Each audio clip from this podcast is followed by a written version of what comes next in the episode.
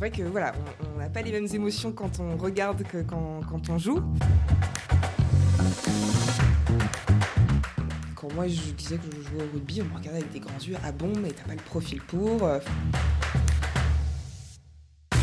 Et au final, ce qui est intéressant aussi dans, dans- le droit et le sport, c'est euh, l'interprétation rapide euh, du jeu pour pouvoir trouver des opportunités. Et en fait, quand une porte se ferme, je considère qu'il y en a toujours une qui saute quelque part. Bonjour et bienvenue sur Green to Green, le podcast des amatrices et amateurs de rugby qui sont engagés dans l'environnement et l'entrepreneuriat. Je suis Adrien Vanstellan, auteur et créateur de contenu autour du triptyque environnement, entrepreneuriat et rugby. Je suis convaincu que les défis environnementaux et entrepreneuriaux de notre temps requièrent des qualités humaines fortes qui sont pour la plupart enseignées sur les terrains de rugby. Ici, je vais partir à la rencontre de passionnés du ballon ovale qui utilisent ce qu'ils ont appris à travers le rugby dans leurs activités professionnelles et personnelles respectives. Au-delà d'être le reflet de notre société, nous verrons ensemble que le rugby est une manière d'être au monde, mais surtout une manière de le rendre meilleur. Green to Green, du sourire de ma passion à l'impact de ma vocation. Bonjour à tous, euh, nouvel épisode de Green to Green. Aujourd'hui, on est en compagnie de Chloé. Bonjour Chloé. Bonjour Adrien On a une petite heure ensemble euh, pour aborder tout un tas de sujets, euh, à commencer bien sûr par le rugby, mais aussi euh, des sujets autour de l'entrepreneuriat impact, euh, du financement et de euh, l'entrepreneuriat féminin euh, qu'on pourra aussi euh, décortiquer ensemble. Euh, Est-ce que tu es prête? Tout à fait. Écoute, on va commencer par euh, ce point commun qu'on a, cette passion du rugby. Euh, J'aimerais bien comprendre, toi Chloé, comment tu es tombée dans la marmite? Alors moi, l'aventure du rugby, elle commence assez jeune. Je viens d'une famille euh, voilà, où le rugby, c'est quelque chose d'assez euh, important, d'assez central et euh, des moments euh, conviviaux qu'on partage beaucoup. Et donc, mon père était un grand sportif. Il a joué justement pour les moins de 21 ans pour l'équipe d'Irlande avant de jouer pour l'équipe nationale du Luxembourg. Et donc, rapidement, il m'a mis, moi et mes sœurs, au rugby dès l'âge de 5 ans. Tu jouais, tu, disais en, off que, que tu pratiquais le rugby à 7. Est-ce que tu peux nous, en parler un petit peu plus? Alors oui, j'ai pratique le rugby à 7, euh, donc équipe féminine, euh, depuis euh, quelques années. Donc les rugby à 7, ça a été une découverte parce que ben, j'ai toujours vu plutôt mes, mes oncles, mes cousins jouer rugby à 15, mais malheureusement, je n'avais pas pu trouver une équipe féminine assez grande pour pouvoir euh, rejoindre une équipe à 15. Donc ben, le choix s'est fait sur une équipe à 7. Tu disais aussi euh, en off, encore une fois, que tu avais remporté un championnat avec cette équipe euh, à 7. Et on fait aussi du rugby pour avoir des souvenirs, vivre des émotions. Est-ce que c'est une émotion qui t'a marqué à toi? Oui, euh, j'ai toujours fait de la compétition depuis euh, très jeune et j'ai pu, en arrivant à l'université, euh, rejoindre l'équipe de Lorraine de rugby euh, euh, à 7. Et, euh, et ben, on était une super équipe avec une super ambiance qui a permis euh, euh, ben, d'aller très loin dans la compétition et en finale de remporter le championnat de France euh, universitaire. Bravo, quelques années après, pour avoir remporté euh, ce championnat. Euh, euh, et du coup, ça m'amène euh, une autre question qui est de comprendre bah, peut-être quelle est la place qu'occupe ou qu'occupait, euh, tu vois, le rugby dans, dans ta vie personnelle? Tu disais que ta famille euh, était, euh, était euh, attachée à ce sport. Euh, quelle est, toi, de ton côté, euh, la place que ça occupe dans ta vie euh, perso et professionnelle? Alors, moi, je suis franco-irlandaise, donc j'ai à la fois le côté français et irlandais, qui sont ben, deux pays qui sont très attachés justement au rugby et à ses valeurs. Euh, et donc, ben, voilà, depuis très jeune, euh, ça a été euh, des super moments justement au stade, euh, aller soutenir soit des grandes équipes nationales, soit des petites équipes aussi du coin. C'était vraiment à, à- à toutes les échelles. Et ben, le rugby, ça m'a permis justement ben, d'avoir déjà très jeune des valeurs justement tournées vers l'équipe, la solidarité, la bienveillance et, le fair play. Est-ce que tu as l'impression que, que, la pratique de ce sport-là t'a changé? Est-ce qu'il y a des, traits de ta personnalité qui ont été développés euh, à la fois euh, en discutant euh, et en regardant les matchs avec ta famille, mais aussi en le pratiquant sur le terrain? C'est vrai que voilà, on n'a pas les mêmes émotions quand on regarde que quand on joue. C'est vrai que quand, on joue, ça a été ben, de pouvoir déjà se mettre en, condition. c'est une certaine discipline qui ben, demande de la pratique et aussi de pouvoir communiquer aussi avec le reste de son équipe pour être sûr qu'on est tous alignés. Ça demande aussi ben, de se forger un, mental, d'être résilient, de pouvoir, après un plaquage un peu dur, se relever. Donc le pratiquer, c'est quand même euh, autre chose que, de le regarder.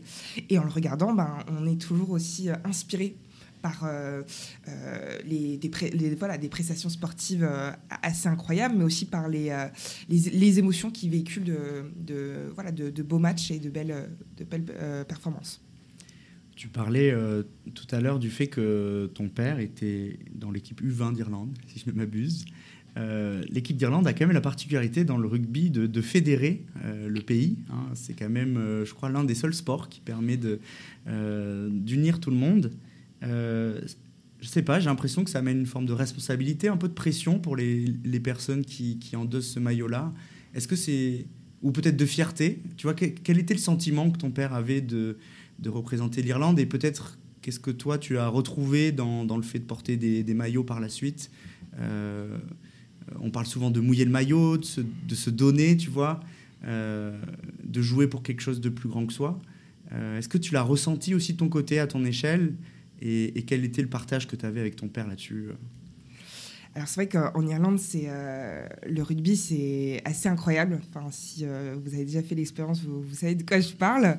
C'est une ferveur nationale. Tu as l'impression que, que, tout le pays est à l'arrêt justement, qui est mobilisé derrière son équipe. Donc c'est assez impressionnant. Et c'est vrai qu'il y a une certaine fierté d'être à la fois ben, française et irlandaise parce que euh, ben, c'est deux façons de jouer qui sont quand même euh, assez, assez différentes. Et euh, ben, on le voit quand les, Irlandais viennent à Paris pour regarder des matchs, il y a une sacrée ambiance et, et, justement ils sont là pour discuter, pour se, se charrier un petit peu. Et moi cette fierté-là, voilà, c'est mon père qui me l'a transmise. mes parents se, se chabaillaient entre guillemets justement quand il y avait des, matchs France-Irlande pour savoir qui allait gagner. Donc ils faisaient des petits paris, qui allait inviter qui au restaurant. Et je pense que c'est ça, c'est tout un, voilà, l'enfant intérieur qu'on est tous, qu'on peut retrouver justement euh, en regardant le rugby. Et du coup, euh, qui supporteras-tu à Marseille pour l'ouverture des Six Nations euh, entre l'Irlande et la France? Alors ça, c'est toujours une question qu'on me pose. je regarde toujours les matchs de l'Irlande et de la France. Bon, là, ça a été une, énorme déception pour la Coupe du Monde parce qu'ils sont sortis tous les deux le même week-end c'était un peu dur à, digérer. Mais c'est vrai que sur les, euh, les, six nations, moi je suis très très euh, curieuse de, voir euh, comment l'équipe de France va, va rebondir après ce, fameux match contre voilà, en, Coupe du Monde où ils sont sortis malheureusement. Mais c'est vrai que voilà, comme c'est mon papa qui, euh, qui nous a mis au rugby et avec qui on a été voir tous nos matchs, j'ai plutôt un penchant pour l'Irlande. bon, le rendez-vous est pris, on pourra, on pourra s'envoyer quelques textos avant, histoire de, de, faire monter un peu euh, la mayonnaise. Euh, moi, j'aimerais bien aussi qu'ensemble on discute euh, du poste que tu occupais sur le terrain. Tu vois, j'ai l'impression que tu avais plutôt le profil d'ailière. Euh, bon, après, c'est effectivement une équipe à 7 aussi, mais les, personnes qui, qui, occupent ces postes-là ont souvent pour eux de la vitesse et ce qu'ils amènent dans, à l'équipe et sur le terrain, c'est des initiatives, c'est aussi être à la conclusion d'un certain nombre d'actions. Euh, c'est avoir de l'inspiration, sentir les choses, voir les choses peut-être que les autres joueurs ne voient pas. Euh, bah, la question, elle est de comprendre bah, quel type d'ailière tu étais sur le terrain, puisqu'il y en a plein, euh, et puis bah, quel type d'ailière tu es en dehors. Alors c'est vrai que du coup, comme je te disais au début, comme on n'avait pas forcément assez de femmes pour faire une équipe à 15, du coup on s'est résigné à, jouer à 7. Et le jeu à 7 est un, jeu complètement différent. Ça demande de la vitesse, de la puissance et le fait que chaque euh, personne sur la ligne euh, a un rôle hyper important pour pas laisser passer qui que ce soit de l'autre côté. Et donc, moi, j'ai comme j'ai pas pu justement intégrer une équipe euh, pendant euh, ma jeunesse, le collège, le lycée, euh, bah, j'ai fait 10 ans d'athlétisme. Donc j'ai appris plein de choses aussi sur la polyvalence, sur une éthique de travail, sur de la concentration. Et en fait, rapidement, on m'a mis sur le, poste d'ailière parce que j'étais ben, une des plus rapides de l'équipe. J'avais aussi ben, cette première expérience en rugby, donc je pouvais aussi mettre des beaux raffus quand il fallait prendre une petite accélération et marquer un essai. Et donc, ben, ce poste d'ailière, ça a été euh, justement, je trouve que tu as une vision du terrain d'ensemble, euh, une perception de, des accélérations, des, des, des, changements de mouvement, et pouvoir au final être toujours en soutien. Se dire, ben voilà, là il y a un trou, il y a une action, il y a un, gap. Comment on fait justement pour soutenir la personne qui va ben, aller euh, foncer pour pouvoir ben, briser la ligne de défense de, l'adversaire et pouvoir être là, récupérer le ballon et, euh, de, parcourir les, derniers mètres. C'est intéressant que tu parles de cette notion de timing parce que c'est aussi un des chapitres que j'aimerais aborder dans le livre que je vais écrire sur euh, le lien qu'il y a entre le joueur de rugby sur le terrain et puis l'entrepreneur en dehors. Et moi, je trouvais que le timing, il, amenait le sujet d'en garder un peu sous la pédale, en fait. D'être au bon endroit au bon moment, tu vois, de ne pas y arriver trop vite et en fait de venir à hauteur, pas trop en avant, avec la juste vitesse. Et c'est cette notion un peu de feeling qu'on pourrait peut-être retrouver chez Damien Penaud, tu vois, si on, si on mhm. le met sur le terrain, tu vois, qui, mine de rien, arrive à sentir les coups et puis euh, à accélérer au bon moment ou croire là où, là où certains n'y croient pas. Oui. Euh, donc je trouve qu'il y a un gros sujet autour du timing, à la fois quand tu es entrepreneur et à la fois quand tu es sur le terrain. Euh, et, qui fait qu'on se dit, euh, mais il avait, il avait qu'à, tu vois, finir l'action, alors qu'en fait, lui, son action, elle a commencé bien avant parce qu'il a anticipé tout un tas de mouvements, il a ralenti sa course, il a accéléré. Est-ce que toi, c'est une notion que tu as appris dans l'athlé et qui t'a du coup aidé, euh, tu vois, une fois sur le terrain Parce que quand on est, tu vois, quand on est jeune, j'ai l'impression qu'on veut tout le temps aller vite et en fait, au final, on n'arrive pas à choper le ballon au bon moment. Est-ce que l'athlé t'a apporté ça? Et à sentir les coups, à gérer ta vitesse?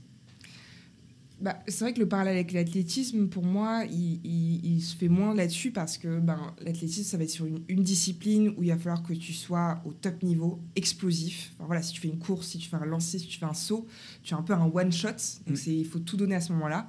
Je trouve que justement, le, sport d'équipe, dont le rugby, ça demande euh, bah, beaucoup de concentration, de voir ce qui se passe sur le terrain, pouvoir communiquer à l'oral, mais aussi euh, physiquement avec tes coéquipiers pour comprendre ce qui se passe et, euh, si eux aussi ont pu réparer quelque chose. Donc c'est un petit peu bah, voilà, avoir cette vision de, chasseur et, de proie. Et là, le parallèle que je ferai entre les deux sports, c'est plus sur l'agilité, la coordination et de pouvoir se dire ah ben, on avait commencé une action dans ce sens-là, on voit qu'il y a une autre ouverture autre part, ben, c'est de pouvoir justement se coordonner et d'avoir un mouvement justement un petit peu comme euh, des bancs de poissons, vous bougez quoi. euh, bah écoute, je vais enchaîner encore. Il y a une autre de tes passions euh, pour laquelle j'aimerais bien qu'on dresse des parallèles qui est, qui est la musique. Euh, tu disais en off que tu étais bassiste.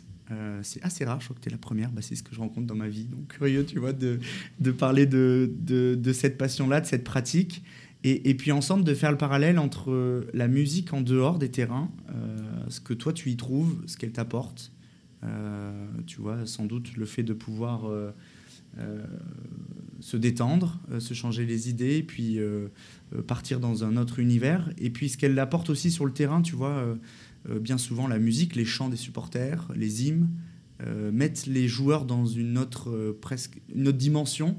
ils sont souvent soit en transe, soit poussés par tout ça. Et donc, bah, du coup, quel est le parallèle que toi tu fais avec, avec cet univers de la musique pour lequel tu as fait le choix d'être actrice aussi, pas seulement de le consommer ou supportrice Et puis, bah, qu'est-ce que ça t'apporte et quels sont les parallèles que tu vois? Alors la musique, oui, euh, c'est euh, une autre de mes passions. Et euh, en fait, à la base, je jouais de la, guitare. Et on a, bah, comme la, journée ne fait que 24 heures, j'ai dû prendre une décision à un moment donné entre privilégier le sport ou la musique. Et donc j'ai plutôt privilégié le sport. Et c'est justement quelques années plus tard où je me suis dit j'avais pas envie de mettre ça de côté, donc je me suis remis à la musique, notamment à la basse. Donc j'ai été, je me suis auto-formée pour ben, continuer à, apprendre, avec du chant également.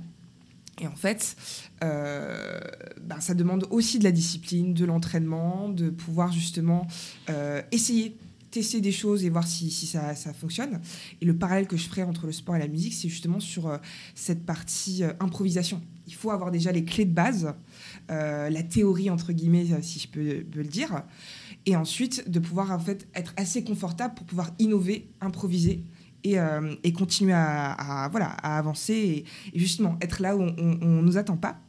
Et le parallèle que je ferai avec la musique et le sport, c'est vrai que moi, la musique, ça a toujours été très important. J'ai eu euh, ces fameux petits euh, MP3 à l'époque. où on pouvait bah, télécharger de la, musique, pas toujours de façon très légale. Mais du coup, ça m'a toujours permis, justement, quand on allait sur une compétition, un match, euh, ben, là où on échange dans le bus et, qu'on se marre un petit peu, ben, une fois qu'on arrive justement sur le, lieu de la compétition, de se remettre dans sa bulle, euh, de se reconcentrer. Et moi, en final, je pense que tous les sportifs euh, ont, une routine, mais ça faisait partie de ma routine justement pour me remettre dans cet esprit de, warrior, de guerrière, pour aller sur le terrain avec, avec toutes les, voilà, les bonnes dispositions. Et euh, je suis totalement d'accord, le chant et les hymnes euh, dans, dans les stades, ça, ça, porte. Et je trouve que c'est vraiment fédérateur et, euh, et, que ça devrait être beaucoup plus central. Et bon, des fois, les, les rugbymen ou women, des fois, ont des, des, chansons un peu païennes. Mais c'est ça qui fait partie aussi du, du, folklore. Il y a plein de choses sur lesquelles j'aimerais rebondir. Je crois que c'est la deuxième fois que tu utilises le mot concentration, à la fois dans l'athlé, là dans la musique. Euh, et c'est vrai que dans le sport de haut niveau, et sans doute aussi dans l'entrepreneuriat de, haut niveau, il y a un sujet de se concentrer euh, ou d'être en mesure de trouver euh, les activités qui arrivent à refocus, on va dire. Et il y a un autre mot et parallèle que moi je voulais faire entre la musique et le sport, c'était la notion d'écoute. parce que sur le terrain, à la fois tu prends la parole, il faut pas la prendre n'importe comment, n'importe quand, sinon il y a un énorme brouhaha. Euh, et bien souvent, on dit aux 9 et aux 10 de, que c'est à eux de prendre la parole, c'est à eux de donner le là. Euh, mm. De, de, et, donc, c'est intéressant aussi de, de voir peut-être l'équipe de rugby comme un orchestre, euh, tu vois, faire un parallèle avec chacun apporte peut-être sa tonalité, son propre son, qui est différent, tu vois, de, entre, entre le pilier, l'ailier. Est-ce que toi, tu verrais une équipe de rugby ou une équipe tout court tu vois, euh, comme étant un orchestre euh, dans lequel il y aurait peut-être, tu vois, un sujet de complémentarité, de diversité. De, Tu vois, est-ce que tu, tu, vois un parallèle là-dedans? Euh, ben, Sur le, la partie vraiment communication et mmh. écoute, de toute façon, c'est deux choses qu'on nous apprend assez tôt justement, regarde, écoute, enfin, communique. Euh, d'avoir les, bons mots. Bon, des fois, on a des, noms de code pour pas se faire euh, griller par l'adversaire. Mais euh, moi, ce que j'aime beaucoup ton parallèle avec l'orchestre, parce que moi, je trouve que ça s'applique à la fois au rugby, à la musique et à l'entrepreneuriat. Mais c'est se dire que ben, voilà, dans un orchestre, tu as les cuivres, les cordes, enfin sur un, un, groupe de rock, tu vas avoir le bassiste, le batteur, le guitariste, et chacun en fait va avoir son rôle, sa, son rôle à jouer pour que tout ben, sonne bien et se coordonne bien. Euh, et donc, c'est de pouvoir justement euh, être sûr qu'on est en harmonie. Euh, et donc, le parallèle ouais, avec la, musique, moi, me, plaît beaucoup. J'ai une question qui est de dire quelle était ta place, toi, dans l'orchestre? Et avant de te laisser répondre, je vais te dire quelle était la mienne dans mon expérience en musique. Donc, on revient au collège. Moi, on m'avait donné, tu vois, le rôle euh, et l'instrument de musique. Tu sais, le petit triangle avec le petit bout de bâton qui intervient une fois toutes les trois minutes. J'étais, euh, j'étais celui-là. J'étais cette personne qui était là, qui attendait le go pour pouvoir euh, jouer son propre son et mener sa propre action. Toi, c'est quoi tu vois le rôle que tu aimes avoir? J'imagine que tu vois, tu jouais à la fois de la guitare, de la basse. Est-ce que tu prends plaisir à à, donner le là, à, être mis en avant, à, apporter, tu, vois, peut-être toi, euh, euh, ta propre, tes, compétences ou, la musique que tu as? Est-ce que tu entraînes les autres? Est-ce que tu es plutôt supportif, tu vois, dans les, sons et les choix d'instruments que tu as, euh, d'une voix ou d'un autre instrument plus fort? Tu vois, comment tu te places en fait dans ce collectif? Alors c'est vrai que dans le collectif, il y avait souvent une place de, de, leader, de capitaine. Euh, je l'ai eu aussi quand j'ai coaché euh, des, plus jeunes. Euh, et en final, je trouve que le parallèle entre l'ailier et le bassiste peut être assez simplement fait. C'est que c'est, je trouve en tout cas, que c'est deux rôles qui sont un petit peu le backbone, la colonne vertébrale d'une équipe. Enfin, quand tu parles d'un groupe ou d'une équipe de sport et que ben, c'est lui qui va venir en soutien, qui va donner le rythme. C'est ça, au final, la, base, c'est donner le rythme. Et je trouve que l'ailier, justement, va être en soutien euh, et pouvoir justement colorer la partition. et sinon, j'ai souvent eu un, rôle de médiateur. J'avais passé une formation quand j'étais au collège pour être médiateur et, arrêter les bagarres dans la cour de récré. Et je trouve que ben, ce, que j'ai appris pendant, toutes mes années de, de, collège et de lycée, j'ai pu aussi l'appliquer sur le terrain quand ça commençait à s'échauffer. Euh, et donc, euh, donc voilà, donc c'était un petit peu euh, un rôle un peu de. je sais pas le mot. un, rôle. super intéressant, tous ces parallèles qu'on a pu faire, tu vois, à la fois entre de l'athlé, la musique, et puis aussi la personne que tu étais sur les terrains. là, j'aimerais qu'on qu mette un petit focus, tu vois, sur le, le parallèle qu'il y a entre le rugby féminin, qui est un gros sujet hein, dont tu parlais, qui était que quand tu avais voulu commencer, il n'y avait pas forcément d'équipe à 15, que tu as joué à 7. Euh, et puis peut-être ce sujet euh, de l'entrepreneuriat féminin, qui est un sujet qui euh, me semble alors en vogue, pour lequel il y a de plus en plus de personnes qui prennent un sujet, qui ont envie de changer les choses. donc c'est plutôt positif de, mon point de vue, peut-être que tu en, tu en, as un différent. Et donc l'idée est, aussi de dresser des contours entre l'émancipation, la médiatisation qu'il y a autour du rugby féminin, qui est grandissante, est-ce que c'est bon signe? Est-ce que ça l'aide? Est-ce qu'il euh, y a des choses positives dans ce sens? Et est-ce que, euh, au parallèle, en parallèle, euh, côté entrepreneuriat féminin, on, perçoit, on arrive à voir ces mêmes, ces mêmes tendances? Et, derrière cette question, c'est aussi le sujet de... je, suis convaincu que la pratique de ce sport-là permet l'émancipation, d'une certaine façon, la prise de confiance en soi, euh, tu vois, euh, la rencontre aussi, le réseau, et, peut-être de comprendre euh, de ton point de vue quels étaient les freins, les frictions qu'il y avait avant l'éclosion, tu vois, peut-être davantage d'entrepreneuses féminins ou de, de, joueuses de rugby féminin. Et est-ce que, en fait, si on grossit les traits, on est tous les deux passionnés par ce sport, donc forcément on en fera la promotion, tu vois, mais est-ce qu'il ne faudrait pas qu'il y ait plus de filles qui se mettent au rugby pour qu'il y ait plus de filles qui entreprennent? Ah ben ça, euh, je, ne peux que euh, être d'accord. Euh, bah, sur le rugby féminin, c'est vrai que quand moi je disais que je jouais au rugby, on me regardait avec des grands yeux. Ah bon, mais t'as pas le profil pour Enfin, on pense, je sais pas, qu'on ressemble à des Shrek ou je ne sais quoi. Et donc c'est vrai que bah, le rugby féminin a, a, pas forcément été super démocratisé depuis certaines années. Mais moi, je peux faire le, le parallèle justement avec l'Irlande où ben, tout le monde, à tous les âges, joue au rugby. Et il n'y a pas de sujet, euh, tu vois, de, genre, justement, de stéréotypes de genre qui peuvent peser euh, en France, comme quoi c'est pas assez féminin, ou, ou, et ainsi de suite. Et, moi, ce que ça m'a apporté, euh, même plus jeune, hein, c'est de, de, savoir dire non, dire stop, de pouvoir justement prendre confiance en moi, comprendre mon rôle aussi dans un collectif. et puis, c'est vrai qu'en France, et là, je trouve que ça change justement depuis, euh, depuis quelques, quelques années sur la visibilité du sport féminin au global, hein, pas seulement sur le, rugby. Là, on voit qu'il y a le foot féminin aussi qui est beaucoup plus médiatisé. Euh, et je pense que c'est ça. Et, le cinéma le montre, c'est quand on a plus de représentativité, de mixité, euh, on peut aussi mieux s'identifier sur des, des rôles modèles. Euh, et pour moi, voilà, le rugby, ça a été un, très beau défouloir. Euh, justement, tu parlais de, rencontres, euh, et, en fait, c'est un sport qui rassemble des gens de tout horizon, de, de tous milieux sociaux, et qui permet justement une, un, melting pot en fait de points de vue. Et ça, c'est hyper riche sur le terrain. Et ça, ça s'applique aussi dans l'entrepreneuriat. La mixité euh, ben, de genre, donc euh, à la fois des équipes fondatrices euh, composées de mecs et de femmes. Enfin, les études montrent que c'est des équipes qui sont plus solides sur le long terme, qui sont plus rentables et qui performent mieux. Euh, je ne sais pas si ça peut s'appliquer au rugby parce que d'avoir des, gros gaillards en face, euh, je pense que je ferais moins la maline.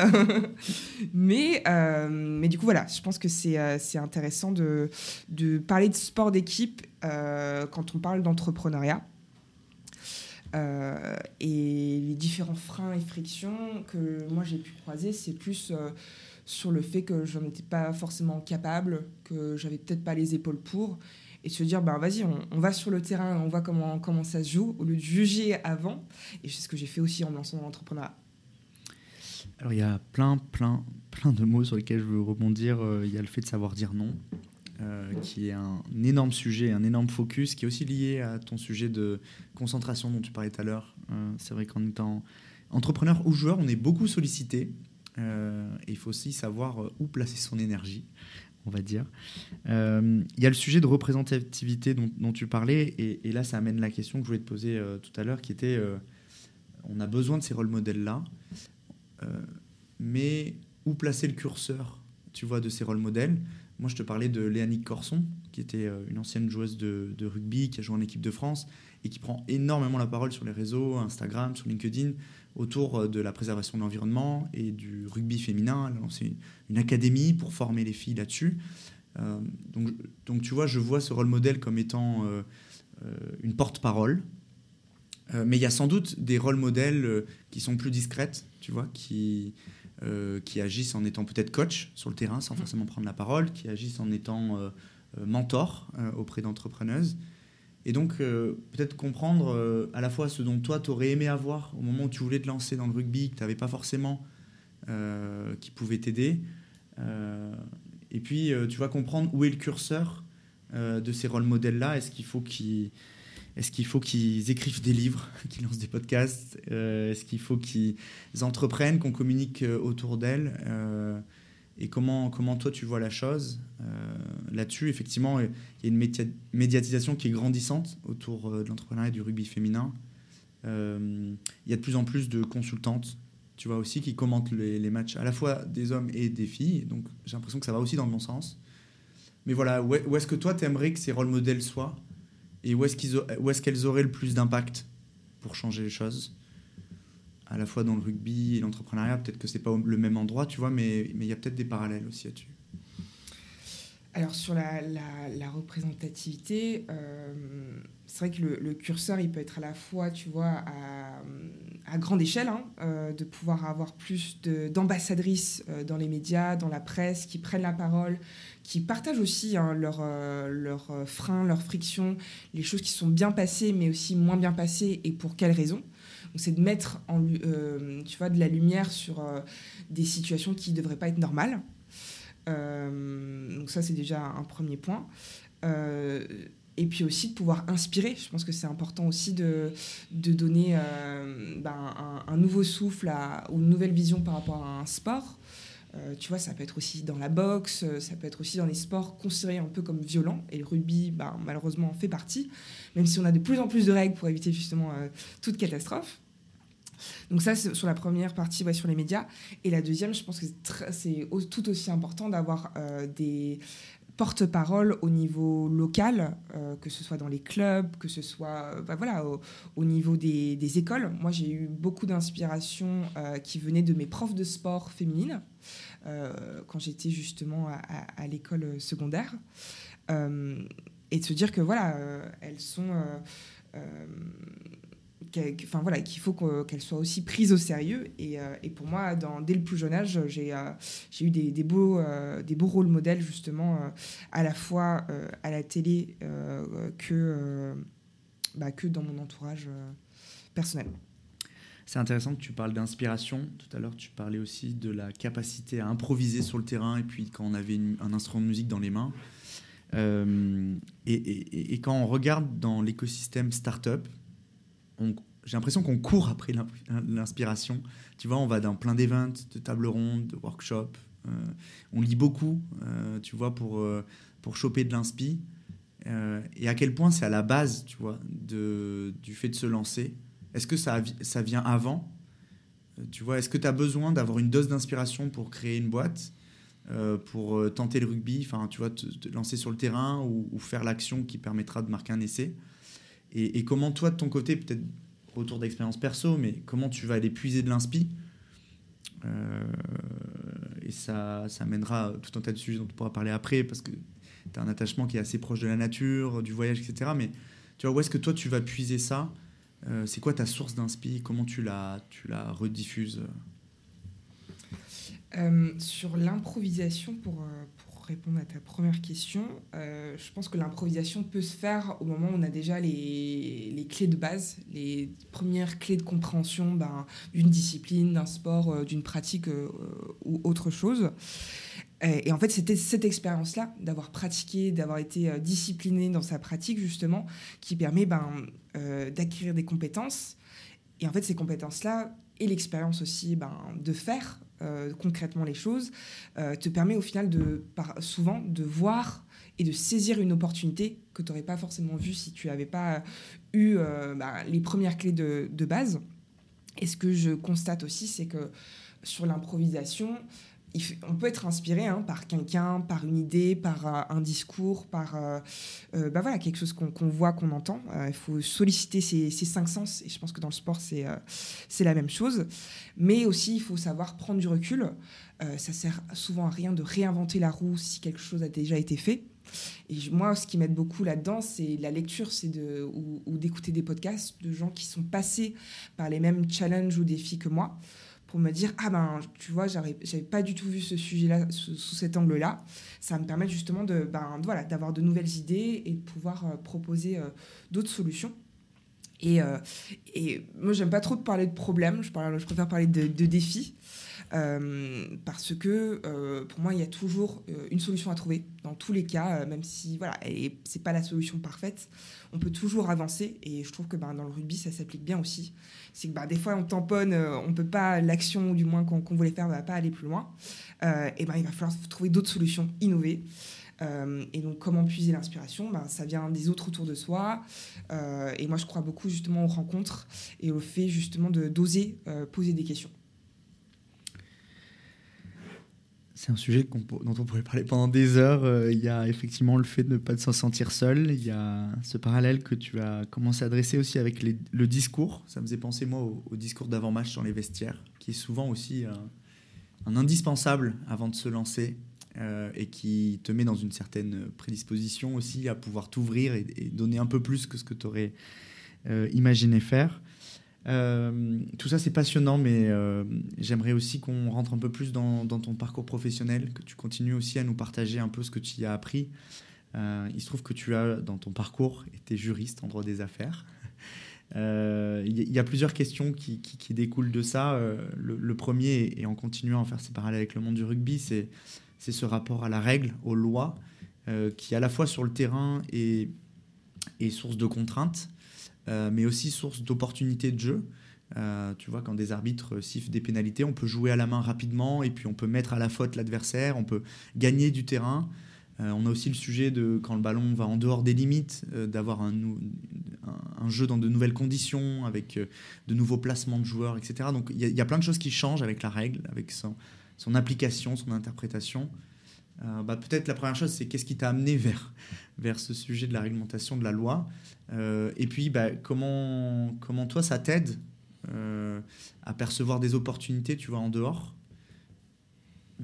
On, a beaucoup parlé aussi, tu vois, tout à l'heure, en off, de la loi, la loi Egalim, euh, tout un tas de lois en faveur de, de l'avancée de, sur des sujets environnementaux qui sont votés bien en avant pendant longtemps et qui sont appliqués quelques mois, années d'après et à quel point ces lois sont aussi des opportunités. Donc, tu vois, comment toi, qui étais peut-être au courant de certaines lois, euh, à la fois de leur euh, défaillance d'application, de la nécessité qu'elle le soit. Euh, comment tu, percevais ça, tu vois?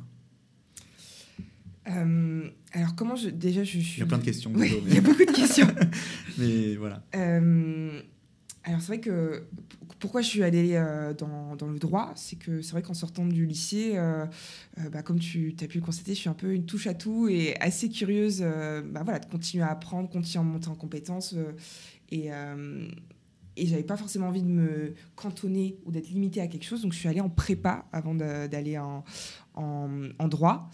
Et euh, je n'ai pas du tout aimé l'ambiance en prépa. C'était assez, assez toxique et lourd. Et donc, je me suis dit, bon, ben, qu'est-ce que je peux faire de, qui peut m'ouvrir d'autres portes et justement euh, me laisser le, temps nécessaire pour euh, ben, décider où, est-ce que j'avais envie d'aller. Et donc, le droit me semblait voilà, cocher un peu ces cases-là. Et donc je suis arrivée, euh, donc j'ai fait une double licence en, enfin j'ai fait une triple licence euh, en droit des affaires français, en droit des affaires common law, donc euh, tout ce qui est Commonwealth. Et en parallèle, comme je pensais m'ennuyer en fac en sortant de prépa, je me suis aussi inscrite en licence de littérature anglo-américaine. Donc je n'ai pas chômé. Et c'est vrai que le rapport de juriste, moi rapidement, j'ai toujours été très intéressée par le droit international le fait, euh, bah, voilà, comment euh, les pays justement euh, interagissent entre eux, comment c'est réglementé. Et donc, bah, ce rapport à la règle, bah, c'est de comprendre déjà tu vois. je pense que ça s'applique aussi dans le sport.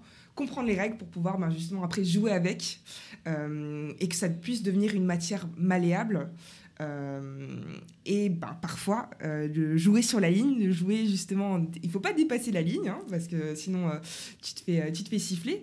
Mais c'est justement, je pense que c'est ça qui est assez intéressant, c'est de pouvoir ben, voilà, créer d'autres choses à partir de, ben, de, règles de base.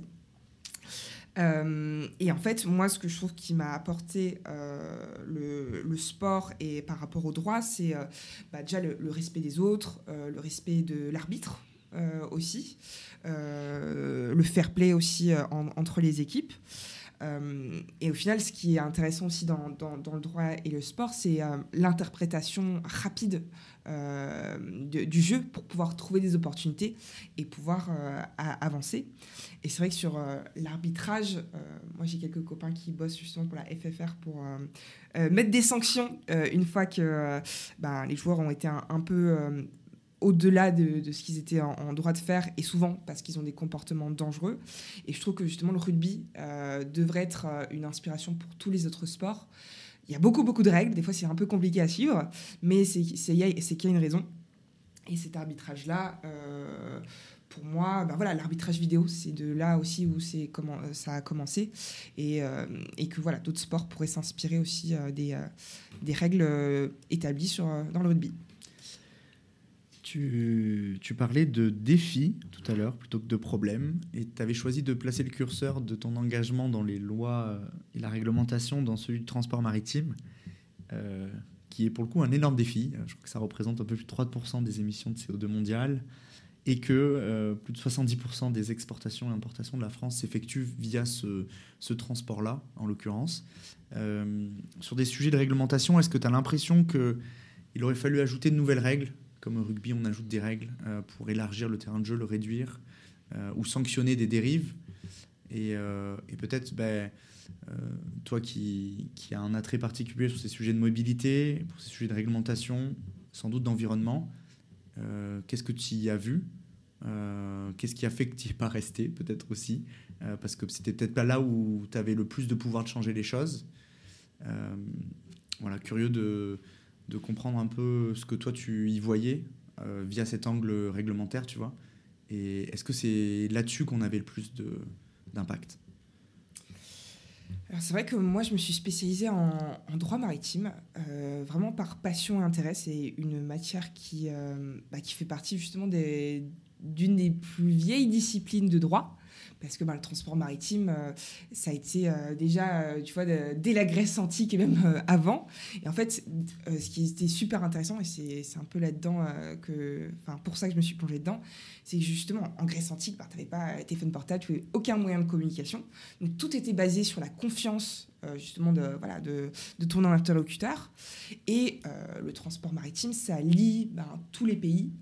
Euh, et donc, tu peux avoir aussi euh, plusieurs différents types de challenges, que ce soit sur euh, bah voilà, le, droit qui régit ben, les eaux territoriales, la zone économique, enfin, ça c'est le terme technique, ou la haute mer. Et en fait, tu vois que chaque, sur chaque différent type de, de zone de mer, différentes lois s'appliquent. Et donc, bah, moi aujourd'hui j'étais spécialisée justement en droit français, au droit britannique sur tout ce qui était transport. Euh, les nouvelles règles, pour qu'elles soient appliquées au niveau international, c'est beaucoup de négociations, c'est sur le long terme. Et comme tu disais, du moment où une loi ben, est, ben, elle commence à être rédigée, il y a plusieurs allers-retours pour, euh, pour la finaliser. Et du moment où elle est appliquée ensuite ben, en, droit français, ben, c'est plusieurs mois, voire, euh, voire plus longtemps en fonction justement des allers-retours. Et moi, je suis tout à fait d'accord avec toi. Hein. Moi, c'est ça qui m'a intéressé dans, dans le, transport parce que j'ai commencé par le maritime, mais au final, le maritime ne peut pas être isolé. Il est euh, souvent bah, lié au transport terrestre, au transport aérien, au transport fluvial et ainsi de suite. Et donc, c'était de coordonner un petit peu cette euh, multimodalité et de voir que ben, chaque type de transport avait aussi ses challenges. Euh, et pour sanctionner les dérives, ben, du coup, voilà, c'est assez compliqué de, s'appliquer euh, euh, sur tous ces, types de transports-là. Et donc, moi, en fait, je travaillais sur des sujets de, gestion de crise, de gestion de risque liés ben, au transport de, marchandises ou de personnes. et, et donc les défis sont aujourd'hui énormes pour ce secteur-là. Et c'est comme ça en fait que j'ai mis un pied justement sur tout ce qui était les réflexions autour de la mobilité de demain. Donc j'ai pu mettre un pied là, mais c'est vrai que ben, après quatre ans justement dans l'entreprise dans laquelle j'étais, je ne savais pas vraiment vers quelle allait être, la prochaine étape. Euh, je ne voyais pas comment je pouvais évoluer et faire changer les choses euh, à mon échelle. Et donc j'ai préféré euh, partir de cette entreprise pour démarrer une nouvelle aventure. Super intéressant, il y a plein de choses. J'en profite moi pour partager deux innovations que j'avais vues sur le transport maritime. La première, on en parlait en off, c'était Beyond the Sea. C'était la traction de navires par kite qui permettait de limiter l'utilisation de carburant. Et j'avais vu aussi passer une, startup qui s'appelait Wakeo, qui a levé pas mal d'argent il n'y a pas longtemps et qui a développé un logiciel pour optimiser les flux et les déplacements euh, de ces navires-là, euh, de pouvoir les gérer à distance, euh, et qui permettait aussi d'économiser un certain nombre de CO2. mais parenthèse fermée, tu m'as tendu la perche sur les sujets de la mobilité de demain, je vais la saisir. Le transport, c'est un gros sujet à la fois de marchandises, d'humains. ça allait dans le rugby en particulier, puisque je crois qu'il y a plus de 80% de, l'empreinte carbone de ce sport qui tient au déplacement. Euh, à la fois euh, des supporters, euh, des, joueurs, du staff, et sans doute de la fréquence à laquelle on se déplace. bah, J'aimerais comprendre comment toi tu, perçois la chose sur ce sujet du, transport, des déplacements. À un moment, tu as parlé de multimodalité.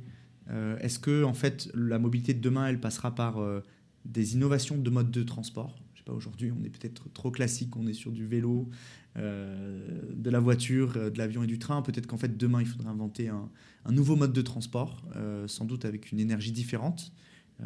la question est posée, mais est-ce que ça passera par ça? Et donc c'est ce type de choses qu'il faut financer, ou ça passera par un maillage du territoire plus, plus fin, tu vois, déploiement de solutions qui aujourd'hui ne le sont pas déjà, pas accessibles Est-ce que ça passera par la réduction de ces déplacements? Il faudra peut-être accepter d'arrêter de vouloir euh, euh, voyager dans toute la France comme ça. Enfin, tu vois, c'est, quoi peut-être l'axe que toi tu vois euh, comme étant le plus prometteur, qui a le plus de potentiel sur le sujet de développement et sur lequel toi t'aimerais soutenir ou t'aimerais être supportif, tu vois, un peu comme tu étais bassiste dans l'orchestre, ou est-ce que t'aimerais, tu vois, aider là-dessus? Alors dans le transport justement, quand tu dois euh, déplacer ton équipe pour aller à un match ou une compétition, euh, c'est toujours des, moments euh, très forts. ça noue des liens, tu vois, entre les joueurs de l'équipe à l'aller de se dire ben voilà comment on se met en condition comment on se, on se chauffe entre nous pour justement arriver avec avec toute l'énergie qu'il faut pour pour délivrer et aussi au retour enfin si c'est une défaite, ben, ça va être aussi de pouvoir euh, euh, s'épauler, se soutenir. Et si c'est une victoire, ben, pouvoir fêter ça tous ensemble. Donc je trouve que c'est des moments toujours très forts. Euh, sur la partie vraiment transport dans, dans le sport, ça rime d'ailleurs. Euh, il y a un sujet justement de réduire l'empreinte euh, carbone. On voit que justement des, équipes qui ont beaucoup de euh, médiatisation, de visibilité, notamment par exemple l'équipe de France de foot, a pris la décision justement, il me semble, pour des déplacements nationaux, de prendre le train désormais, et puis prendre les jets et compagnie. Donc, tu vois, il y a déjà des, efforts qui sont faits. Ils sont minimes, mais, mais c'est déjà un, premier pas. sur l'innovation en mode de transport, donc vaste sujet. Euh, moi, pour moi, il y a forcément, il, va y avoir de la création, vu que là, aujourd'hui, on est dans un, modèle de contraintes. Moi, je trouve que ben, justement, d'avoir de plus en plus de contraintes par rapport à l'énergie, par rapport à, euh, ben, l'empreinte de, carbone qu'il va falloir qu'on diminue, et ben, ça favorise l'innovation. Euh, donc euh, là, j'avais vu qu'il y avait une start-up qui inventait des, des, bus où tu pouvais euh, mettre ton, tes véhicules dessus. Pourquoi pas, ça peut être une solution. Ou sinon, revenir en arrière. C'est aussi, il y a eu des très bonnes idées qui avaient été mises en place, mais parce que peu utilisées, elles ont été retirées. Et je pense notamment, tu vois, l'été dernier, je voulais traverser la France, donc de Paris pour aller jusque, jusque, jusque dans les Alpes. Et en fait, avant, tu avais des trains de nuit où tu pouvais bah, garer ta voiture et puis euh, ben, voilà, aussi te reposer. Et aujourd'hui, ces trains-là, ils ont été supprimés l'année dernière. Alors que tu vois, ça pourrait euh, créer d'autres façons de, faire. Et sur le maillage du territoire, ben ça c'était euh, le sujet, je pense, qui va suivre sur le, tourisme. C'est qu'on voit qu'il ben, y a des grands axes qui sont très bien desservis en France, on bénéficie du premier réseau routier en Europe, donc on est quand même bien équipé en termes de qualité et ainsi de suite. Mais c'est vrai que dès que tu sors, des sentiers battus, et notamment bah, si tu veux prendre le train ou voyager différemment sans prendre la voiture, c'est beaucoup plus compliqué. Tu m'as tendu une perche, du coup, euh, allons-y. Euh, la thématique de la mobilité, c'est un fil rouge dans, ton début de carrière. Euh, ça l'a été aussi dans ton, ta, deuxième expérience. tu as décidé de monter une boîte dans la travel tech et tu as une appétence particulière pour le tourisme. Est-ce que tu peux nous en parler et qu'est-ce qui a motivé peut-être ce choix de créer une start-up? Sans doute des contraintes, sans doute des opportunités que tu y avais vues. Et puis, voilà, est-ce que tu peux nous parler un peu de Spot on Travel, si je ne m'abuse? Euh, c'est vrai que j'ai toujours eu la, la bougeotte. Euh, je viens d'une famille euh, européenne, on va dire. J'ai grandi dans, cinq pays différents. Avant mes 12 ans, j'avais déménagé plus de 10 fois.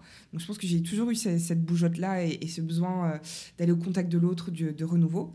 Et donc ce sujet de la mobilité, bah, je, l'ai étudié parce que j'avais justement un de mes professeurs avec qui je m'entendais très bien, qui m'avait filé sa passion pour le sujet. Et en fait, c'est en creusant un peu plus. en fait, le sujet. Pourquoi je me suis lancée dans l'entrepreneuriat? J'ai troqué le monde juridique pour l'entrepreneuriat euh, post-Covid. Euh, c'est vrai que j'arrivais au bout de, de 3-4 ans au sein d'un grand groupe américain où je n'étais pas forcément alignée sur les valeurs et je ne voyais pas forcément les perspectives euh, pour la suite. Euh, donc ça a commencé un petit peu à me travailler. Ben, Qu'est-ce que je peux faire qui, va me, donner envie de me réveiller le matin, de me battre, de, trouver des solutions justement pour répondre ben, aux enjeux environnementaux euh, auxquels on fait face aujourd'hui. Et en fait, j'ai décidé d'acheter un, petit van à la sortie du Covid. Ben pour, euh, j'ai passé tous les Covid à Paris sans voir la nature, enfermé dans mon petit appartement. Euh, et donc, ben, c'était euh, une, excuse pour retourner euh, ben, prendre l'air frais et retourner au vert. Et en fait, c'est en parcourant la France, les zones très touristiques comme moins touristiques, où je me suis rendu compte que 80% du tourisme en France était concentré sur 20% du territoire. Et c'est dû à, plusieurs choses. Hein, que, ben, déjà, on, reproduit un peu les, mêmes, euh, les, mêmes, euh, les mêmes comportements. Que ben, les médias, les, guides de voyage euh, poussaient toujours les mêmes destinations. Et se dire, mais attends, moi je suis passé en Creuse, en Lozère, en Lorraine, il y a des endroits magnifiques. Comment ça se fait qu'ils ne sont pas mis sur la carte Sachant que c'est aussi une façon de voyager différemment. Euh, on, tu vois, on réfléchit tous à notre façon de nous habiller, de nous alimenter, mais pas forcément encore à notre façon de voyager. Et donc l'idée, c'était de pouvoir favoriser le tourisme de proximité en euh, mettant en valeur des destinations qui étaient moins connues, moins valorisées, pas parce qu'elles étaient euh, pas intéressantes, mais parce qu'elles n'avaient pas forcément les mêmes moyens. Tu vois, quand tu compares un Grand Est par rapport à une Nouvelle-Aquitaine qui n'a pas les mêmes budgets, euh, et ben tu peux pas autant communiquer.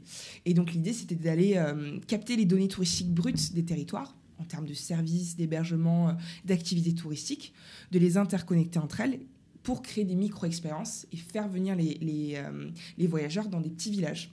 Et euh, en parallèle, c'est aussi bah, donner sur de l'affluence à destination, de pouvoir mieux répartir les voyageurs, mais aussi côté économique, de pouvoir ben, valoriser des petits villages qui ont mis en place des initiatives, mais qui n'ont pas les moyens justement d'être trop visibles. Super expérience, j'ai l'impression euh, de t'être lancé là-dedans, c'est bien, je, perçois la, passion que tu y avais mis. Euh, peut-être euh, comprendre en, quelques chiffres, je sais pas, à la fois le nombre d'utilisateurs de, de, de, ce sujet, de ce produit-là. Toi, tu vois ce qui t'a rendu heureuse, comment as, tu vois peut-être défini le succès de ce projet-là? Est-ce qu'il y a beaucoup plus de personnes qui sont du coup fait du tourisme de proximité? Est-ce que c'est ça, ça a été ça, une des solutions, tu vois, pour euh, pour euh, pousser les gens à, voyager près de chez eux? La France, c'est un magnifique pays, donc euh, j'imagine que oui. voilà à quel point voilà, tu, tu es fier de, ce projet et, est ce que tu en as ressorti aussi, tu vois. Alors l'idée, c'était vraiment de, démocratiser le tourisme itinérant, que ce soit ben, à pied, en vélo, en van, en TER. on a de, tellement une belle destination en France que c'était dommage de passer à côté de tout ça. Donc à la base, en final, on avait développé un produit plutôt B2C, donc pour les voyageurs itinérants. On avait développé une application qui permettait justement d'aller trouver des spots. Donc Spot on Travel, c'était pour trouver le, spot idéal. Et l'idée, c'était de pouvoir euh, ben, simplifier la vie du voyageur en lui proposant ben, un endroit pour se garer pour passer la nuit et à moins de 2 km. L'idée, c'était que tu puisses ben, te poser et tout découvrir à pied. On poussait justement des, euh, des activités locales. Euh, ça pouvait être euh, ben, des super euh, bonnes tables du coin qui favorisaient des produits locaux, des randonnées, du patrimoine, des fêtes de village, parce que moi c'était un petit peu mon, dada, c'était d'aller faire la fête de la sardine ou la fête de la choucroute avec, avec les locaux. et en fait, rapidement, on a grandi, on a fait grandir une communauté d'early adopters qui ont tout de suite euh, euh, adhéré au projet. ça s'est passé par les, réseaux sociaux, mais à la, fois par une, campagne de crowdfunding et, pas mal de concours qu'on a remportés sur l'entrepreneuriat féminin et la tech. Et donc, bah, rapidement, on a eu une communauté de 25 à 30 000 personnes qui nous ont suivis sur les réseaux sociaux. On a pu récupérer justement des premiers financements m'ont permis moi de structurer une équipe et, euh, et de, de, lancer ce, projet euh, euh, de façon bootstrappée, c'est sûr. Hein, tu vois, j'ai pas pris de locaux ou quoi que ce soit pour développer la tech. Et en fait, l'idée c'était que on voulait montrer qu'on pouvait faire beaucoup avec peu de moyens, peu de ressources.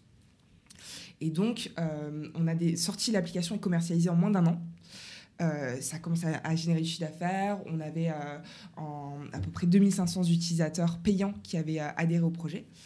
Et en fait, euh, c'est Larousse qui nous a repéré sur les réseaux sociaux, sur Instagram notamment, euh, qui a trouvé notre projet trop chouette et il voulait sortir justement un, livre sur euh, le tourisme de proximité, le tourisme itinérant, comment valoriser nos territoires les, les, moins connus, qui étaient hors des sentiers battus. Et donc on a rédigé un, livre avec Larousse qu'on a lié à l'application, ce qui nous a permis ben, voilà, d'atteindre aussi d'autres ben, d'autres clients.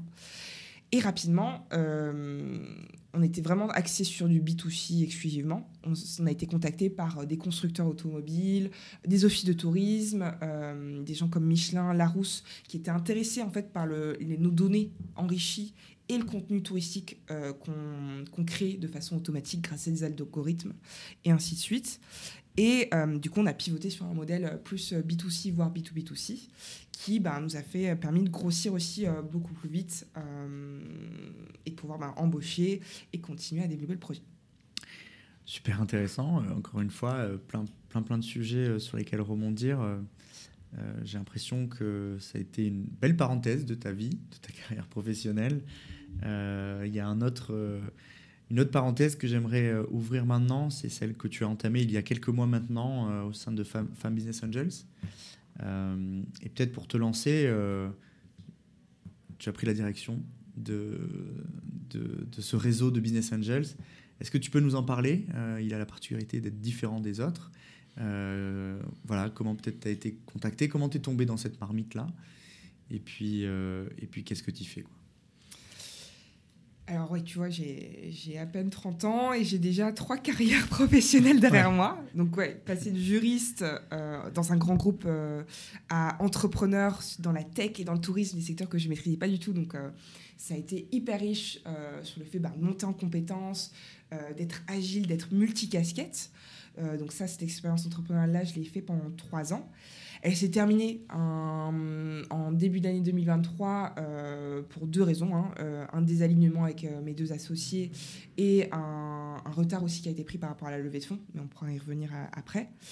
Et donc j'ai décidé de fermer ma, structure en début d'année. Euh, pour plein de raisons. Euh, je pense que les voyants étaient euh, au, vert pour prendre cette décision-là. Ça n'a pas été simple parce que bah, quand tu es tête dans le guidon sur ton projet pendant trois ans, de se dire bah, au final c'est peut-être pas le bon moment, les étoiles sont pas peut-être pas alignées à ce moment-là pour, pour continuer, bah, ça, ça arrive. C'est pas une fatalité. Moi je considère pas ça comme un échec. Je considère ça comme trois ans d'apprentissage intense toute façon, c'était soit ça. Soit je faisais un MBA, soit je faisais l'école de la vie. J'ai décidé de, choisir l'école de la vie. Et en fait, quand une porte se ferme, je considère qu'il y en a toujours une qui s'ouvre quelque part. Et euh, Femme Business Angel, j'ai appris l'existence du réseau quand j'étais en train de lever des fonds pour ma start-up. Donc, pu voir un petit peu comment ça se déroulait et euh, j'avais eu quelques frustrations aussi par rapport au, process qui était, euh, qui était fait. Euh, donc moi j'ai réussi à lever des fonds mais avec des, business angels plutôt individuels qui étaient dans le tourisme, dans la tech et, sur mon secteur et qui me connaissaient aussi personnellement. J'ai eu beaucoup de mal avec les réseaux de BA. Et quand on m'a proposé ce poste-là, je me suis dit, bon, ben voilà, je vais pouvoir apporter euh, mon expertise de juriste, mon expertise euh, d'entrepreneur à euh, cette association. Donc, Femmes Business Angel, c'est un réseau de femmes investisseuses qui investissent et s'investissent auprès de startups en phase d'amorçage. Et donc, je représente aujourd'hui un réseau de 150 femmes investisseuses. On est le plus gros en France et même en Europe. Et c'est un réseau qui va avoir 20 ans l'année prochaine. Elles ont été précurseuses sur plein de sujets. Euh, et en fait, elles ont décidé de se regrouper dans une communauté exclusivement féminine parce qu'elles ne se sentaient pas euh, représentées euh, dans les comités d'investissement un peu classiques et qui représentaient un petit peu ben voilà, une reproduction des, des, mêmes schémas, des mêmes moules. et au final, depuis 20 ans, l'ADN d'FBA, c'était de soutenir aussi des projets qui font sens donc depuis euh, le départ, il y a des, beaucoup de projets impact social, sociétal, environnemental qui sont soutenus. Et donc, ben, mon rôle, c'est d'être euh, le lien entre euh, ben, nos investisseuses et les porteurs de projets.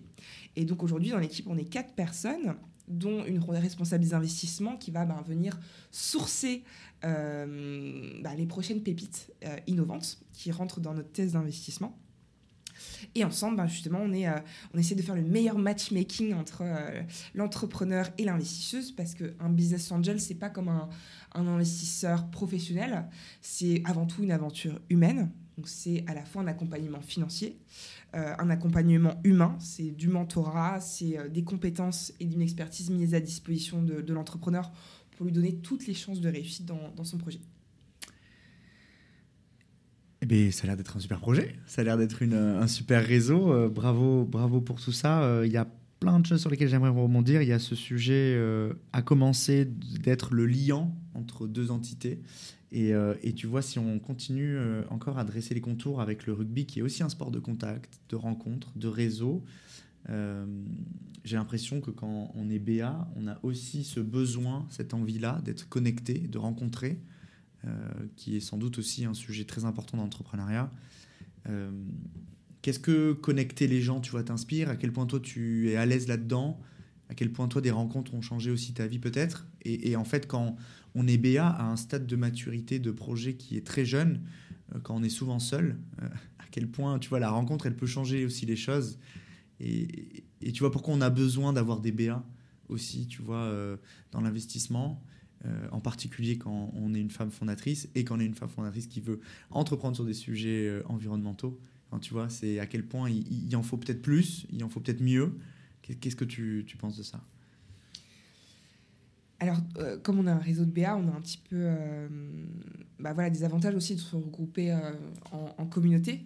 le premier, c'est ben, d'aller sourcer des, projets beaucoup plus qualifiés. Notre équipe, tu vois, fait une première analyse, un premier échange avec l'entrepreneur pour comprendre son projet, ses avancées et ses besoins.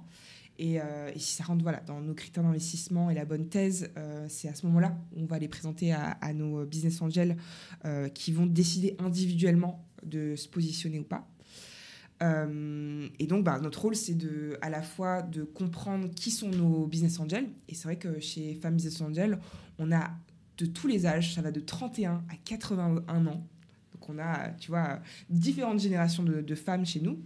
On a une diversité dans les, les profils aussi à la fois des chefs d'entreprise qui ont les mains euh, dans le cambouis, qui savent ce que c'est de ben, monter un projet et qui peuvent justement euh, transmettre leur expérience et peut-être leur dire coucou, là, euh, j'irai pas dans cette direction parce que moi, je suis aussi déjà passé par là. On a à la fois ben, des experts, tu vois, des, des cadres dirigeants de grands groupes en marketing, en sales, euh, plein dans tous les domaines. Et enfin, ben, des professions libérales type euh, avocat, expert, euh, comptable. Et tu vois, donc tous ces pools de compétences ne sont que bénéfiques pour un, entrepreneur. C'est se dire, ben voilà, tu as 10 BA qui rentrent sur ta table de capitalisation. Et ben tu vas avoir aussi ben, 10 personnes avec des compétences et des expériences hyper variées et des réseaux aussi qui vont pouvoir t'ouvrir des, des portes. Et donc, ben, c'est ça, c'est de connecter les gens, ben, nos investisseuses entre elles, créer des synergies, euh, mais c'est aussi de connecter euh, ben, l'entrepreneur à nos, euh, à nos femmes investisseuses. Et moi, ce que je vois, on a fait un sondage. Il y a eu moi, je, ça fait que cinq mois que je suis chez FBI, mais j'ai vu un sondage passer dans nos archives qui m'ont posé la question de qu'est-ce qui motivait nos femmes BA à ben, se lancer en tant qu'investisseuses. Et bah, voilà, quand on regarde un fonds, ça va être le retour sur investissement, les chiffres, les métriques.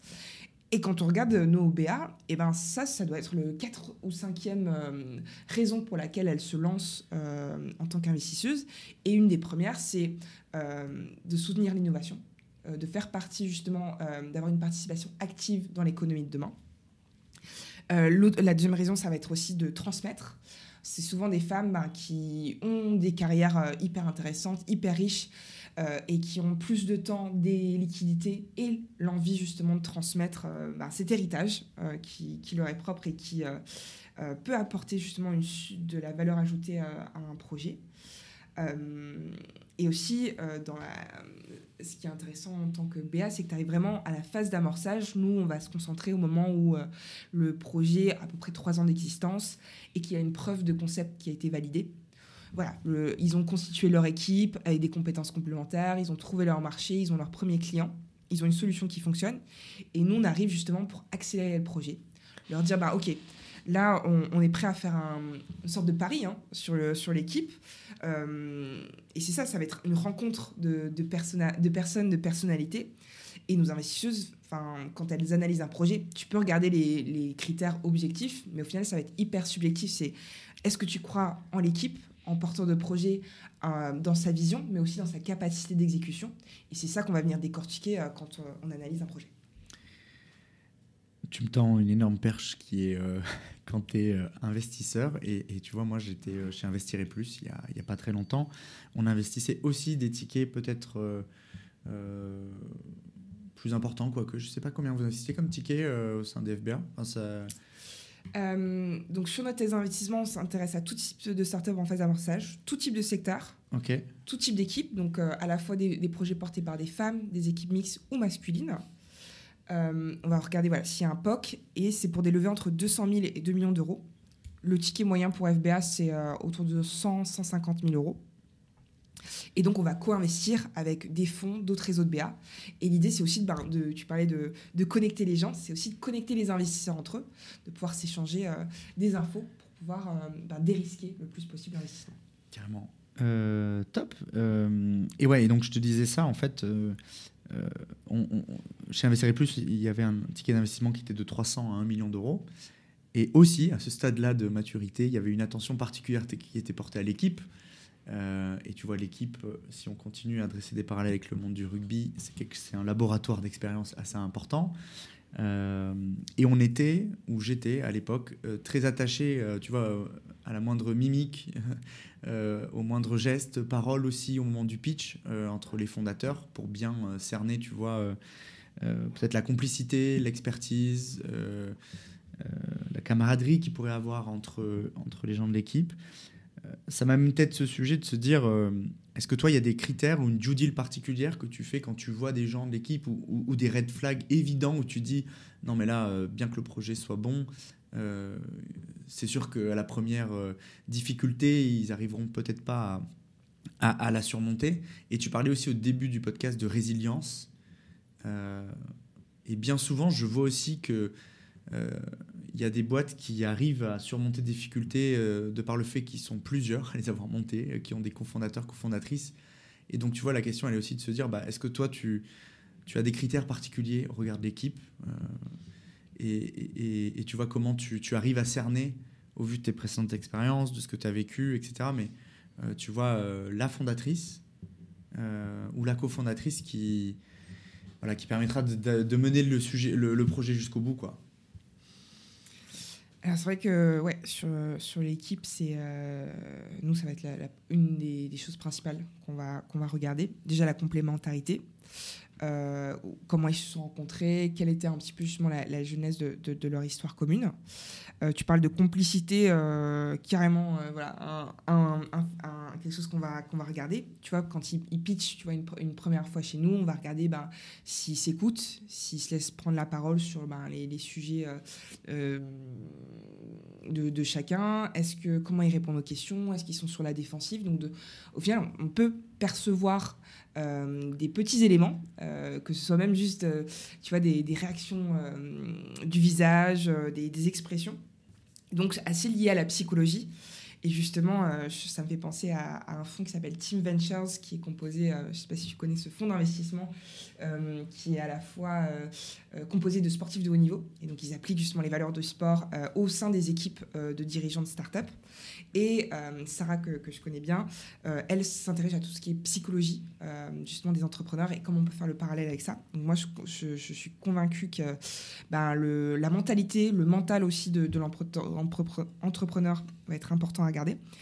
On prend forcément en compte le fait que ben, voilà, pitcher parce que c'est ton bébé, euh, ça peut être euh, source de stress aussi. Donc ça, tu vois, voilà. Est-ce que ben, tu vois, il, est, euh, il a réagi comme ça parce qu'il est stressé, qu'il n'était pas à l'aise avec la question? Est-ce qu'il pouvait juste pas répondre à la question? Donc c'est d'aller ouais, un petit peu gratter tout ça. Et ça passe aussi sur le choix de ses cofondateurs pourquoi tu t'es associé avec cette personne-là? Est-ce que c'était juste euh, bah, ton copain d'enfance, vous vous entendez bien et euh, bah, voilà, vous avez envie de démarrer une aventure entrepreneuriale ensemble? Pourquoi pas, why not? Mais euh, ça va être un peu d'aller un peu plus loin, se dire ok, au début c'est comme un, un mariage. Il faut savoir avec qui justement tu, tu vas te, nouer pour, pour bah, une, une certaine durée. Et donc au début, ben, tout peut être rose parce que ben, au stade de, l'idéation, de la création, ben, on a plein d'idées, on partage, tout se passe bien. Et c'est au moment où ben, voilà, il va falloir ben, euh, délivrer faire ses preuves et, euh, et parce que tes clients, tes investisseurs t'attendent aussi euh, au tournant, c'est là que les tensions peuvent naître. Et donc ça va être assez intéressant de voir comment, comment l'équipe va gérer ces moments de pression. Tu, parlais de, de valeur tout à l'heure et de lien entre, tu vois, euh, le sport et l'entrepreneuriat. Il y a une des valeurs euh, que j'ai l'impression tu as euh, quand tu étais entrepreneuse au moment de ta levée de fonds, qui est celle de l'honnêteté. Est-ce que tu peux, tu vois, nous partager cette expérience-là Et puis, par la suite, tu vois, faire le pont avec les valeurs qui te sont chères et que tu apprécies partager à la fois avec les business angels que tu aimerais fédérer, tu vois, qui rejoignent FBA et puis bah, les cofondatrices que tu rencontres, euh, sur lesquelles tu te dis euh, non, non, mais ultra important d'avoir cette valeur en particulier, ou, que tu cherches à insuffler peut-être aussi euh, auprès des équipes que tu, que tu rencontres et dans lesquelles tu investis alors, c'est vrai que du coup, moi, j'ai fait l'expérience de la levée en, en, seed avec ma startup. Sur les, deux, trois premières années, euh, j'avais réussi à aller choper euh, euh, ben, pas mal de financements publics, des prêts d'honneur, tout ce qui est financement non dilutif, pour permettre justement d'avoir le carburant nécessaire pour commencer à décoller. Et arrive le moment où justement dans ma stratégie financière, mon business plan, j'avais prévu cette levée de fonds à fin 2023. Euh, et je me mets d'accord avec mes, deux associés pour me dire, ben, vous gérez l'opérationnel pendant que moi, je vais euh, bah, aller trouver euh, des sous et, et, nos prochains investisseurs. Ce que j'ai fait, je pense qu'avec du recul, une des premières erreurs que j'ai faites, c'est de commencer une levée de fonds en fin d'année. je pense que bah, voilà, tout le, tous les investissements, bah, déjà fin d'année, souvent chargés pour, pour tout le monde. et conjoncture économique un peu compliquée suite ben, au fait que les valorisations aux US des startups sont un peu dégringolées. Là, on sent que ben, le tsunami est en train d'atteindre l'Europe et notamment la France. Et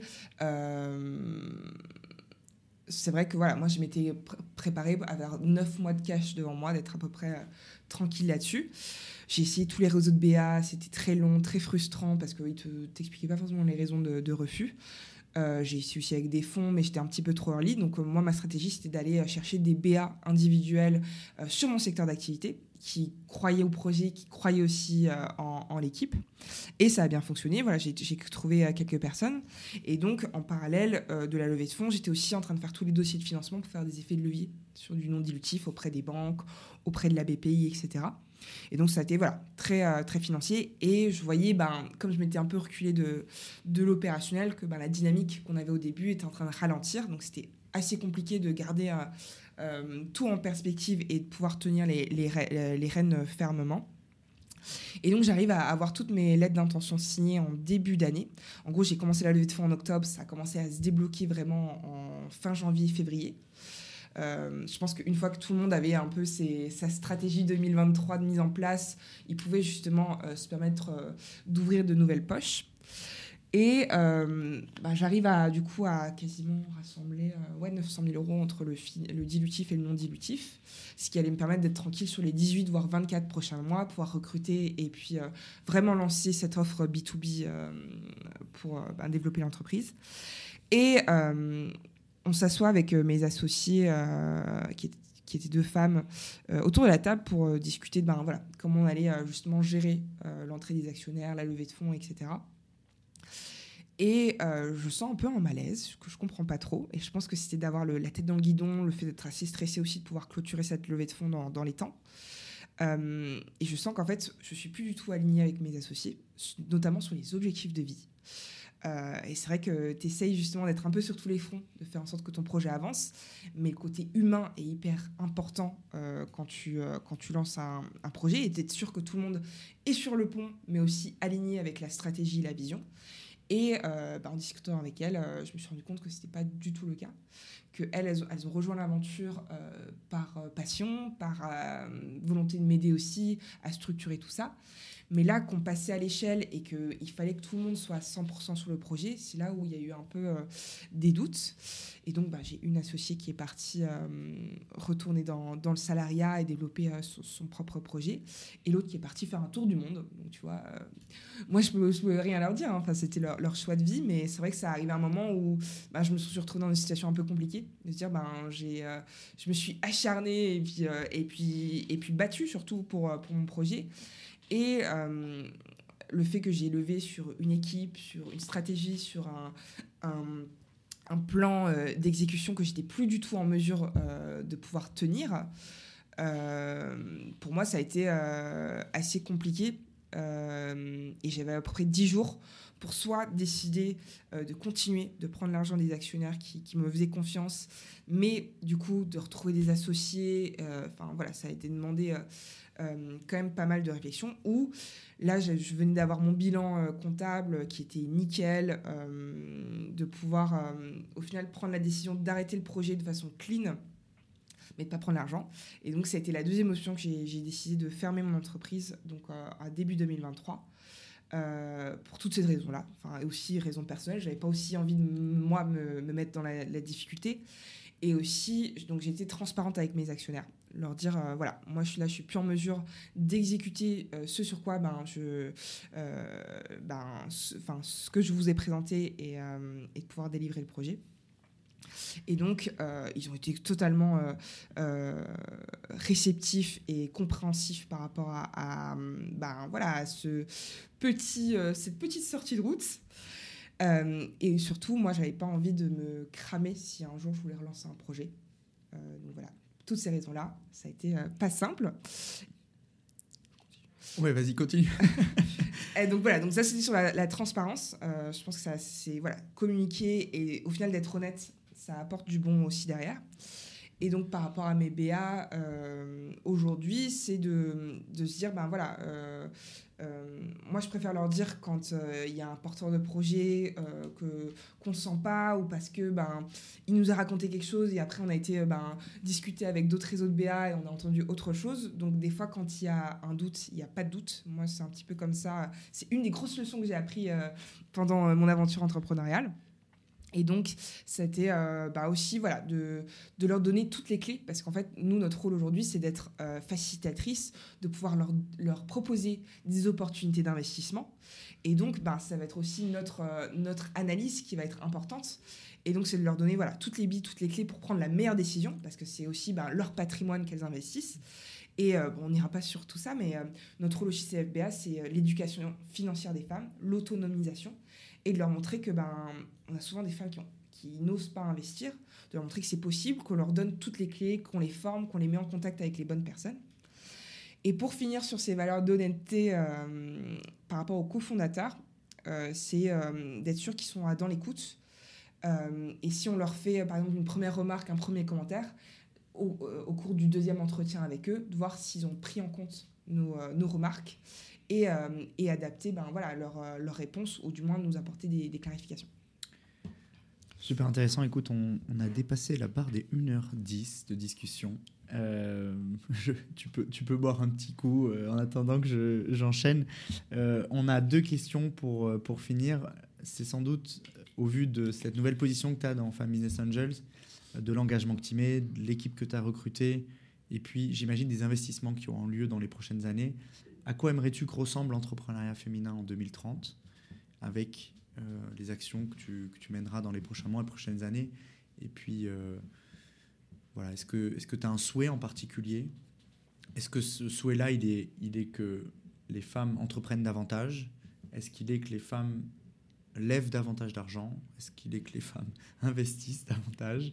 Il est sans doute multiple, mais tu vois, euh, euh, qu'est-ce qui serait un succès euh, dans quelques années? Au regard, tu vois, et, dans l'entrepreneuriat féminin donc pour les investissements FBA, voilà, on s'intéresse à, vraiment tout type de secteur et c'est vrai qu'on voit qu'il y a une appétence pour tous les sujets impact. Euh, sur voilà, à la fois de l'industrie, de, la deep tech, euh, de l'impact social et environnemental. Donc nous, ça va être plutôt sur ces, euh, ces secteurs-là qu'on va, qu'on va pousser. Sur l'entrepreneuriat féminin, bah, je vais dire que chez FBA, les femmes soutiennent les femmes. On n'est pas exclusivement justement sur l'entrepreneuriat féminin, mais trois quarts de notre portefeuille de start-up financées ont au moins une femme dans l'équipe fondatrice. Euh, donc c'est aussi de permettre de, mettre en lumière des beaux euh, projets et des belles, euh, des belles aventures entrepreneuriales portées par des femmes. Quand on voit qu'aujourd'hui, en Europe, seulement 2% de toutes les levées de fonds sont faites par des femmes, on a encore un boulevard devant nous. Ce que je veux quand même préciser, c'est que la levée de fonds, c'est pas une finalité, c'est pas euh, un passage obligé. On voit beaucoup dans les médias parce que euh, voilà, c'est un petit peu euh, le, ticket d'or comme chez Charlie la chocolaterie. Mais il y a plein d'autres stratégies, plein d'autres solutions.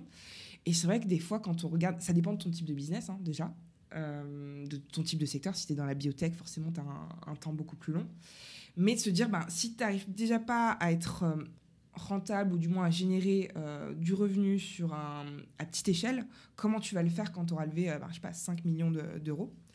Donc ça, je pense qu'il faut remettre en perspective que la levée, euh, c'est un, un, peu paillette, mais c'est pas la seule solution et qu'en plus, voilà, le, gouvernement, euh, depuis, euh, depuis ces dernières années, a fait pas mal d'efforts justement pour soutenir euh, les jeunes entreprises innovantes, notamment bah, avec la défiscalisation pour les investissements, pour le recrutement. Enfin, il y a pas mal de, dispositifs, et si ça vous intéresse, il y a le dispositif de Paul Midi sur les nouvelles mesures fiscales qui, qui, vient de sortir.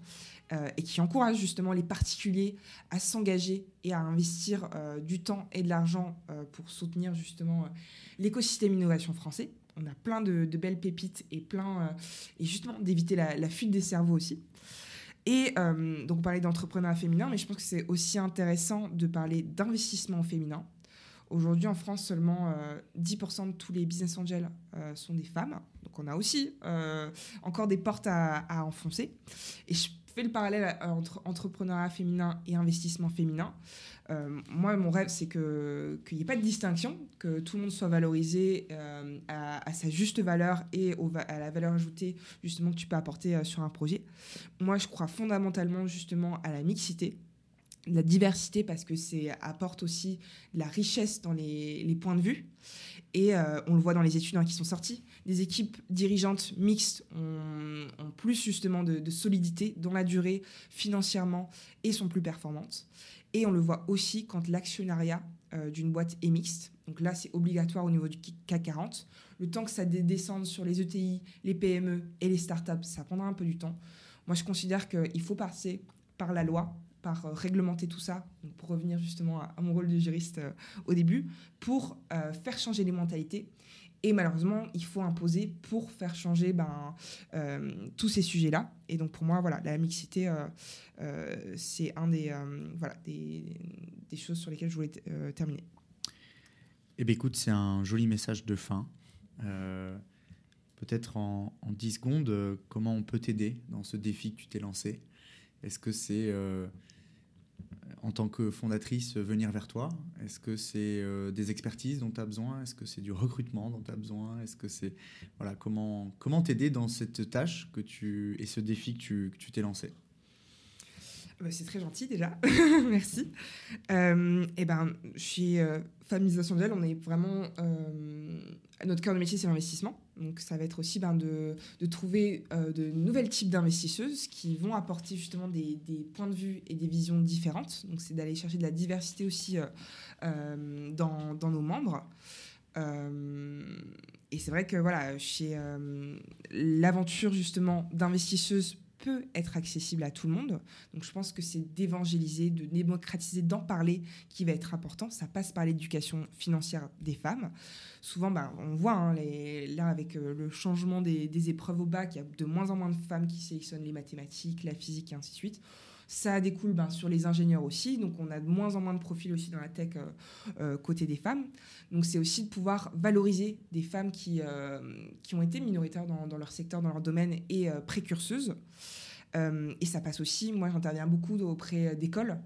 tu vois, j'interviens à l'ESSEC, à l'ISG, à, à l'EM Normandie, pour partager déjà mon expérience, de pouvoir ben, que les étudiants et étudiantes puissent poser leurs questions parce que c'est vrai que voilà, quand on regarde dans les médias, c'est euh, tout feu, tout flamme, euh, que, que c'est accessible à tout le monde. Déjà de montrer qu'il y a des difficultés, mais que les difficultés ne sont pas insurmontables si on est en capacité d'aller chercher de l'aide. Et donc, bah, c'est pour ça que je te, je te remercie de, de, tendre la main. Euh, donc, on a, voilà, si, euh, si, des femmes qui sont intéressées justement pour rejoindre ou pour juste avoir des informations, qu'elles n'hésitent pas à me contacter euh, sur, LinkedIn ou, euh, par mail. Et, pour les porteurs de projets qui, qui se posent la question de, la levée de fonds, on peut justement tout à fait répondre. On organise pas mal d'ateliers, de webinaires pour en parler. Donc, n'hésitez pas justement à regarder notre LinkedIn. Parfait, euh, merci pour ces quelques phrases de fin. Euh, je partagerai euh, ton LinkedIn et puis ton mail, si tu m'autorises, dans, dans, la description. Merci pour ton temps, merci pour ton accueil dans ces locaux que tu as ici. Et puis, je te souhaite de trouver à la fois des fondatrices qui seront en mesure de, de, de, de, relever les challenges un peu de notre société, que ce soit ceux de la mobilité, que ce soit ceux de l'alimentation, euh, que ce soit le, du transport, du voyage, qui sont des thématiques qui te sont chères, et puis euh, de réussir à insuffler à la fois auprès de tes équipes, puis des, des personnes dans lesquelles tu investis, euh, ces valeurs euh, que tu as su euh, mettre en évidence. Donc, belle rencontre encore aujourd'hui, et puis à très vite. Merci Adrien.